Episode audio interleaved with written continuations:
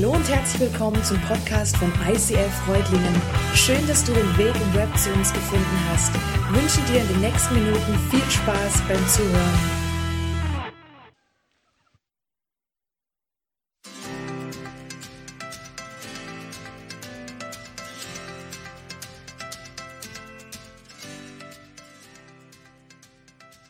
Jesus sagt, am Ende der Zeit wird die Liebe zwischen den Menschen erkalten, weil die Gesetzlosigkeit zunimmt.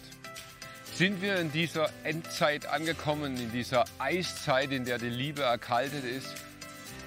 Haben wir die Möglichkeit, das Feuer wieder zu entfachen, wieder zum Lodern zu bringen? In dieser Serie schauen wir uns an, was es mit der Liebe Gottes auf sich hat, ob wir in dieser Endzeit drin sind und ob Gott uns nicht eine Möglichkeit gegeben hat, dieses Feuer auch wieder ins Lodern zu kriegen und das Feuer wieder neu zu entfachen. Eine mega gute, eine gesegnete Zeit in der kommenden Predigt.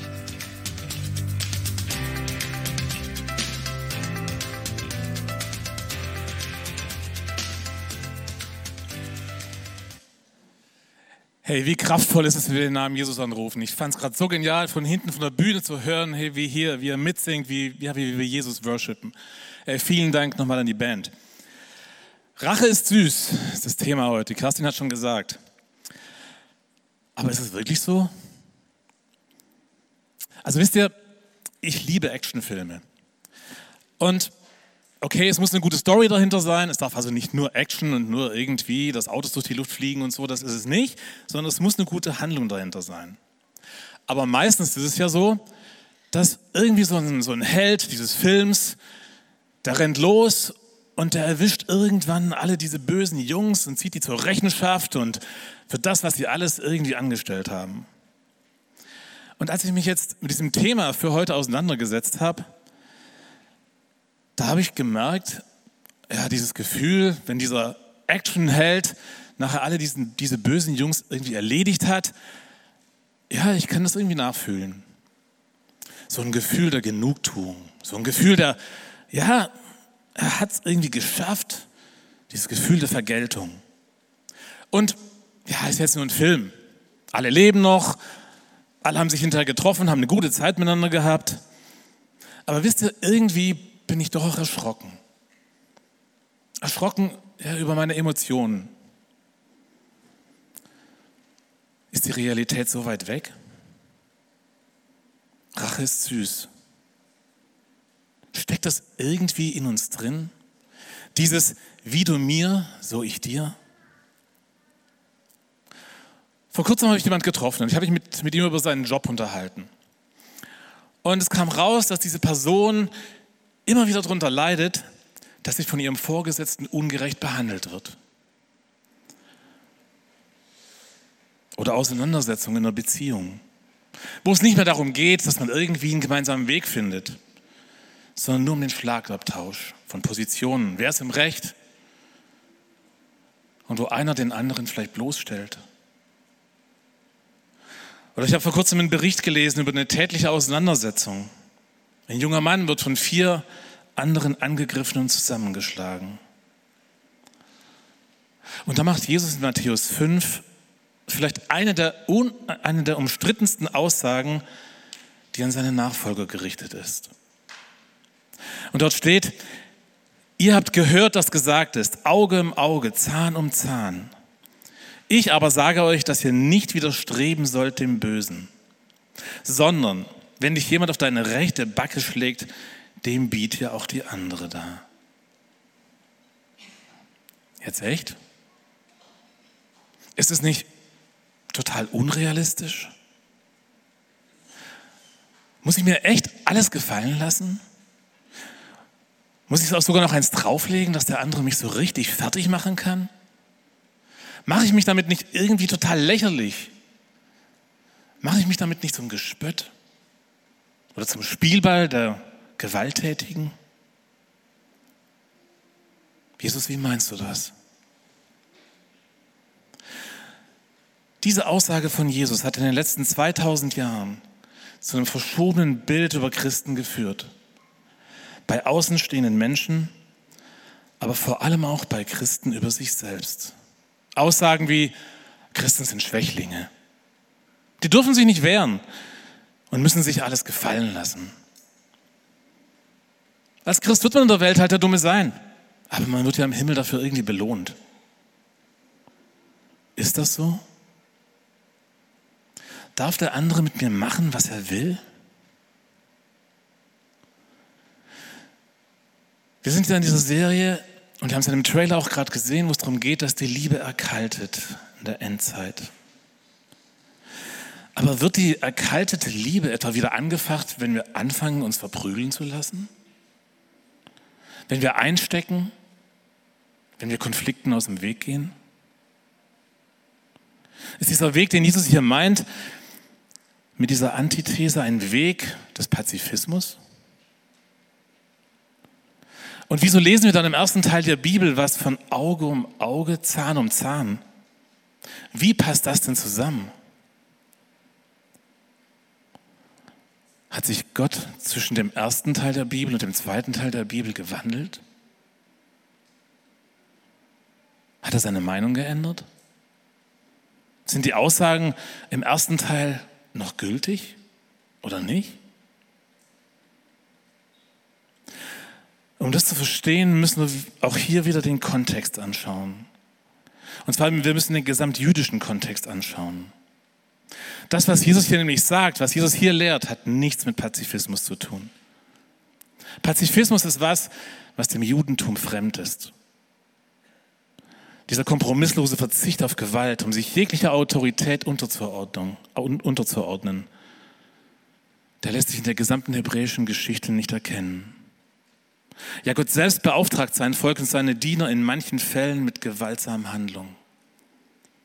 Zum Beispiel bei der Tötung der Baalspropheten, Einnahmen bei der Einnahme von Land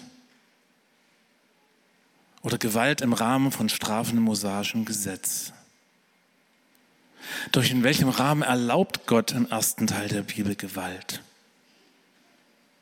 Zum einen, wenn sie als Korrektiv benötigt wird.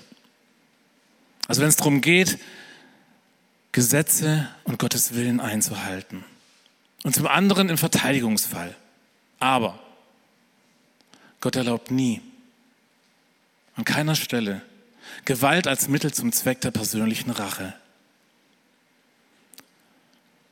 Und auch hier müssen wir wieder verstehen, diesen Background, von dem wir auch letzte Woche gehört haben.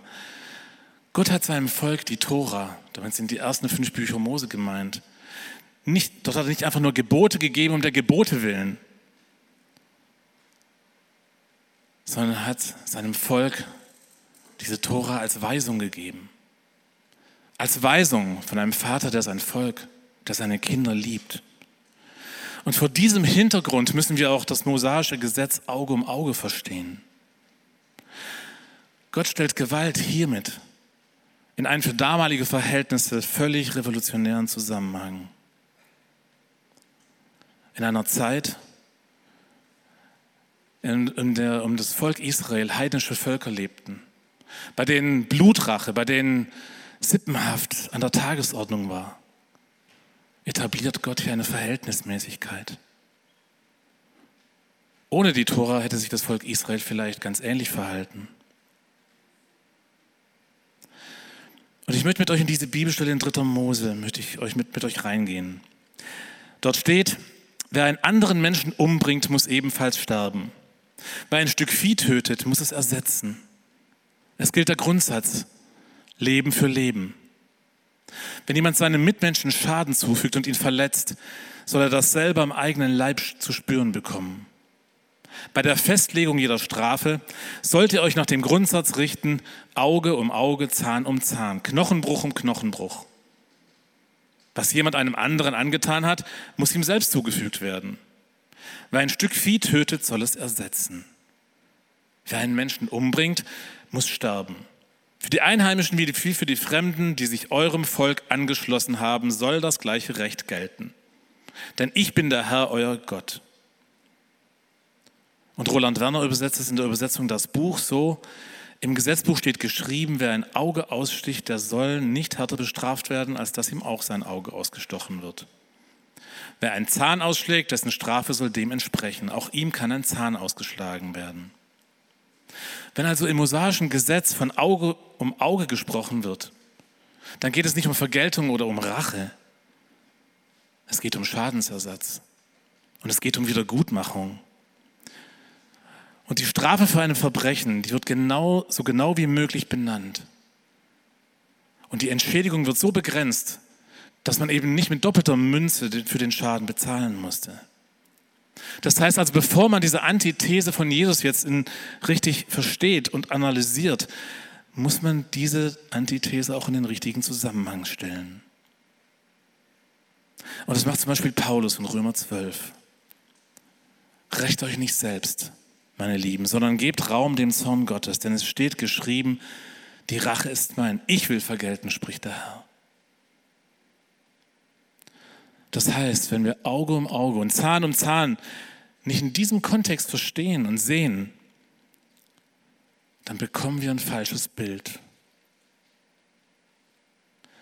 Und Jesus nimmt jetzt dieses Prinzip des Schadensersatzes und der Wiedergutmachung und er wendet als das Beispiel an für zwischenmenschliche Beziehungen. Und er bestätigt, er bekräftigt es. Er hebt es nicht auf. Er sagt seinen Nachfolgern in der Bergpredigt, und das ist das, wie ich es euch jetzt auch auslege, wie ich es euch bestätige, wie ich es bekräftige. Und das bedeutet aber bezogen auf das, was ich jetzt am Anfang gesagt habe, nicht passiv zu sein, sondern es gibt einen aktiven Part. Aber dieser aktive Part, der ist völlig anders zu dem, wie ich es mir vorstelle und was es mit meinen Emotionen macht. Und lasst uns vor dem Background nochmal die Aussage von Jesus in der Bergpredigt anschauen. Ihr wisst, dass es heißt, Auge um Auge, Zahn um Zahn. Ich aber sage euch, setzt euch nicht zur Wehr gegen den, der euch etwas Böses antut. Im Gegenteil, wenn dich jemand auf die rechte Backe schlägt, dann halt ihm auch die linke hin. Geht es hier jetzt also um ein Verbot von Selbstverteidigung? Was meint Jesus damit, dem anderen diese linke Backe hinzuhalten? Es war damals schon so, wie es auch heute ist. Es waren, die meisten Menschen waren Rechtshänder. Und wenn man mir jemand mit der rechten Hand eine Ohrfeige gegeben hat, dann hat man in aller Regel nicht auf der rechten Backe erwischt, sondern auf der linken. Aber Jesus meint hier eben nicht diese Ohrfeige, sondern er meint die Ohrfeige, wo, wo jemand anders einem anderen mit dem Handrücken auf diese linke Backe eben schlägt. Auf die rechte Backe, Entschuldigung. Das war keine Ohrfeige im Affekt. Das war eine Ohrfeige, die kam aus voller, voller Berechnung. Das war ein Ausdruck von Aggression. Es war ein Ausdruck von Verachtung. Es war ein Ausdruck von Demütigung, wie es oft bei öffentlichen Gerichtsprozessen gegen die ersten Christen vorkam. Diese linke Backe hinzuhalten, bedeutet, ich stelle mich dem Konflikt aber auf eine Art und Weise, die weit über das hinausgeht, was ich aus mir heraus mir vorstellen kann. Und Jesus sagt weiter, wenn einer mit dir vor Gericht gehen will, um zu erreichen, dass er dein Hemd bekommt, dann lass ihm auch den Mantel. Und wenn jemand von dir verlangt, eine Meile mit ihm zu gehen, dann gehe zwei mit ihm. Gib dem, der dich bittet, und weise den nicht ab, der etwas von dir ausleihen möchte. Wenn es zu Gerichtsverhandlungen kam in Israel, dann ließ das Gesetz nicht zu, dass man den Mantel einfordern durfte. Das Einzigste, was man als Pfand abgeben musste und konnte, war das Hemd. Den Mantel aber brauchte man als, nicht nur als Kleidungsstück, sondern auch gegen die Kälte der Nacht. Aber es war auch in diesen Gerichtsverhandlungen üblich, dass man dem anderen möglichst viel Schaden zufügen wollte und ihm auch das letzte Hemd nehmen wollte. Und trotzdem sagt Jesus hier, wir sollen auch den Mantel lassen. Auch dann, wenn es wirklich das Letzte ist, was ich habe. Und dann statt dieser einer Meile zwei Meilen zu gehen. Damals waren die Römer waren die Besatzungsmacht. Und wenn ein römischer Soldat vorbeikam, der konnte einen x-beliebigen am Wegesrand auffordern, hey, trag mir mein Gepäck, trag mir mein Marschgepäck. Das war begrenzt auf eine Meile. Und es war kein Akt irgendwie der Hilfsbereitschaft. Da habe ich mal gesagt, ja klar, klar kein Problem, mache ich doch gerne.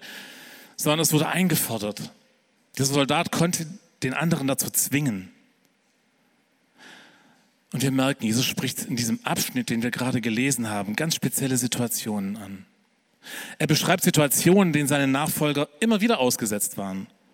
Situationen, in denen sie öffentlich Willkür, Verachtung, Demütigung erlebten, in dem sich andere aufgrund ihrer Position oder aufgrund ihrer Stellung oder auch der Staat selbst über sie erhebten, sich über sie stellten. Das heißt, worum geht es Jesus hierbei wirklich? Jesus geht es hierbei um den Umgang mit Demütigung. Jesus sagt hier, wenn dich jemand demütigt, dann lass dich nicht, dann lass dich nicht auf diese Ebene ein. Was meine ich damit? Was passiert, wenn du beginnst, dich dagegen aufzulehnen? Du akzeptierst, dass der andere deinen Wert in Frage stellen darf. Und du nimmst damit die Beurteilung des anderen an. Ich möchte es an zwei Beispielen deutlich machen. Beispiel eines Vaters, der sein Kind in seiner Identität immer wieder angreift. Und das Kind dagegen aufsteht und rebelliert. Dann lässt das Kind damit auch zu, dass ein Vater seine Identität mitbestimmt.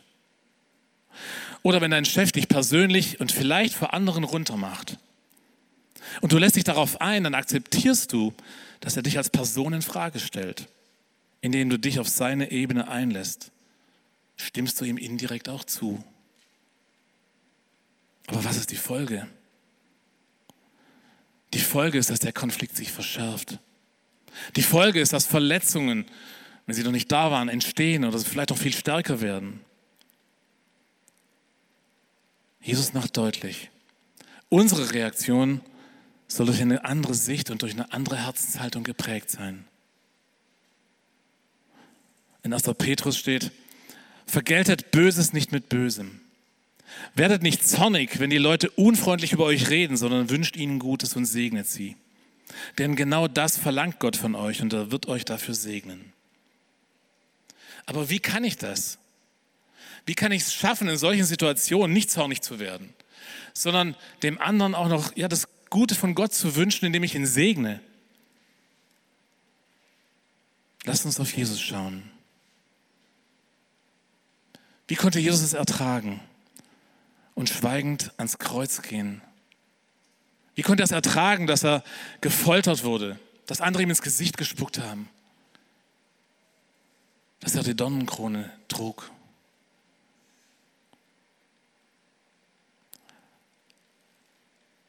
Es gibt eine Situation, wo Jesus vor Pilatus stand und dieser fragte ihn, bist du der König der Juden? Und Jesus antwortete ihm, bist du selbst drauf gekommen oder haben andere dir von mir erzählt?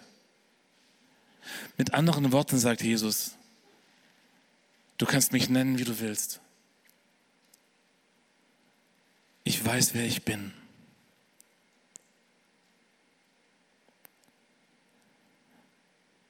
Jesus ist gefestigt in seiner Identität, weil er weiß, wer er ist. Und nur so konnte er diese Demütigung auf dem Weg zum Kreuz auch ertragen. Und genau so kann ich nur in der Verbindung mit und durch Jesus so reagieren, wie Jesus es von seinen Nachfolgern verlangt. Und deshalb macht ihr immer wieder bewusst, aus eigener oder weltlicher Perspektive, da kann es keine befriedigende Identität geben, aus der wir heraus so reagieren könnten, wie Jesus es hier fordert, sondern nur, einzig und allein nur durch Jesus selbst dein Wert, deine Identität kommt allein von Gott und nicht von dem, was irgendein anderer Mensch über dich sagt oder gar von einer Staatsmacht.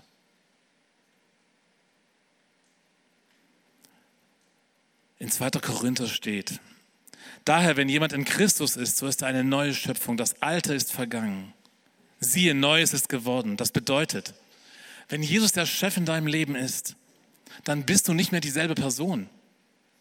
Du bist im Kern ein neuer Mensch, ein Kind Gottes und du bist eins mit Christus.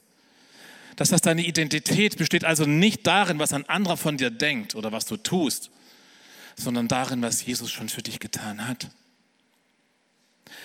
Paulus schreibt, und da hört man ihn beinahe, wie er völlig ausrastet für das, was Gott alles tut.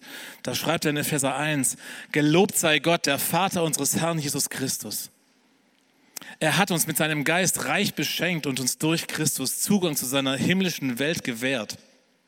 Schon vor Beginn der Welt, von allem Anfang an, hat Gott uns, die wir mit Christus verbunden sind, auserwählt. Er wollte, dass wir zu ihm gehören und in seiner Gegenwart leben, und zwar befreit von aller Sünde und Schuld. Aus Liebe zu uns hat er, hat er schon damals beschlossen, dass wir durch Jesus Christus seine eigenen Kinder werden sollten. Dies war sein Plan und so gefiel es ihm. Mit all dem sollte Gottes herrliche, unverdiente Güte gepriesen werden, die wir durch seinen geliebten Sohn erfahren haben. Ich bin frei. Ich bin frei von allen schmutzigen Schuldflecken. Und ich bin ein für alle Mal freigesprochen. Aus Gnade allein bin ich ein Kind Gottes. Du bist gewollt. Du bist geliebt. Du bist auserwählt. Du bist Gottes Kind. Gott steht zu dir. Gott ist an deiner Seite. Das ist deine unumstößliche Identität.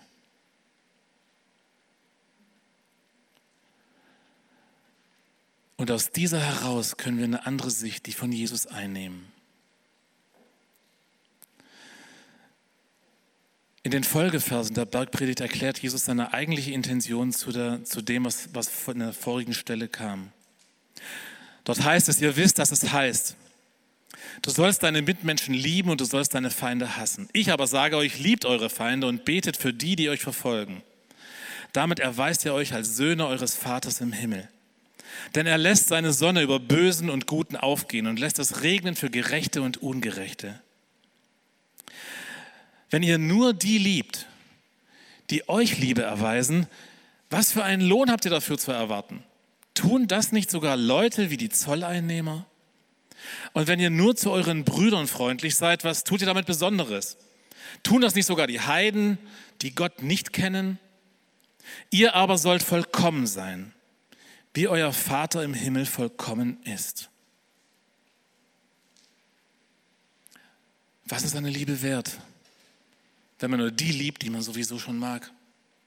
Wenn man nur die liebt, die einem sowieso sympathisch sind, die irgendwie mit einem auf derselben Wellenlänge liegen. Was ist mit den Menschen, die anders denken? vielleicht ganz andere Werte vertreten und diese leben, die vielleicht ein anderes politisches Verständnis haben wie ich, die vielleicht eine andere Sicht auf Corona haben oder in anderen Dingen eine andere Meinung oder Position vertreten. Jesus fordert uns auf, Gottes Sichtweise auf alle Menschen anzunehmen. Und das sogar dann, wenn für uns ein Nachteil daraus entsteht. Er fordert uns auf, auch in der Endzeit, in der die Menschen ganz klar nicht nach Gott fragen und ihm nachfolgen, sie nicht zu bekämpfen, sondern sie selbstlos zu lieben und damit den Charakter Gottes wiederzuspiegeln.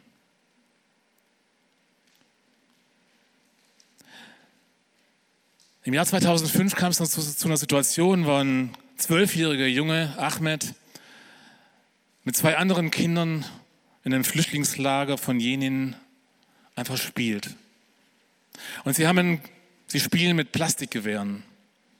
Und in diesem Spiel passiert es, dass dieser Zwölfjährige von Israel, israelischen Soldaten erschossen wird.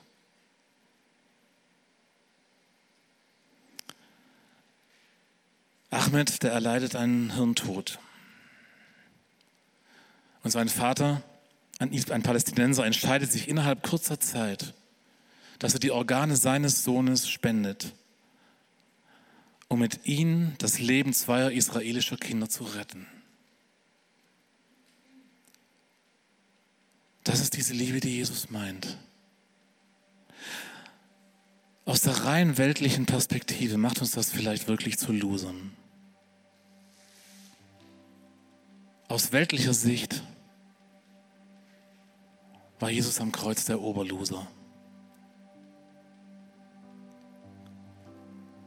Jesus fordert uns heute auf, unsere Sicht zu verändern. Wenn wir nicht bereit sind, diese Sichtweise aufzugeben, die wir haben, werden wir die göttliche Sicht nicht einnehmen können. Und das ist unter anderem damit auch gemeint, wenn Jesus sagt, wer nicht bereit ist, sein Leben zu verlieren, der wird das ewige Leben nicht bekommen.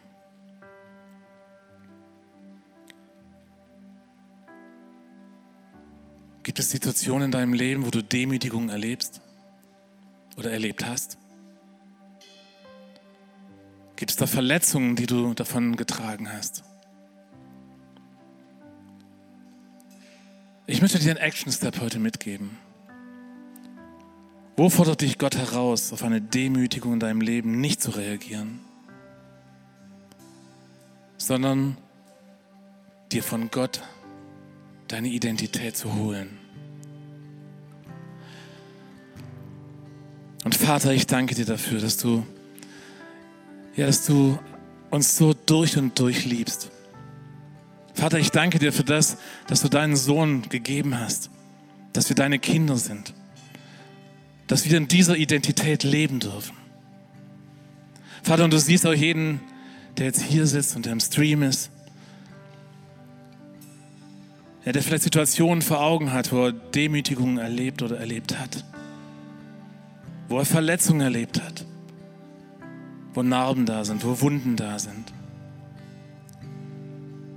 Vater, und ich bete darum, dass du diese Wunden, diese Verletzungen, diese Narben heilst.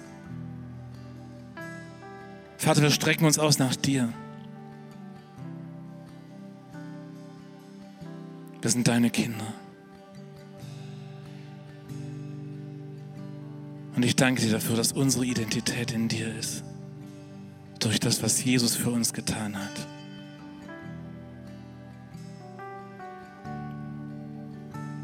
In Jesu Namen. Amen.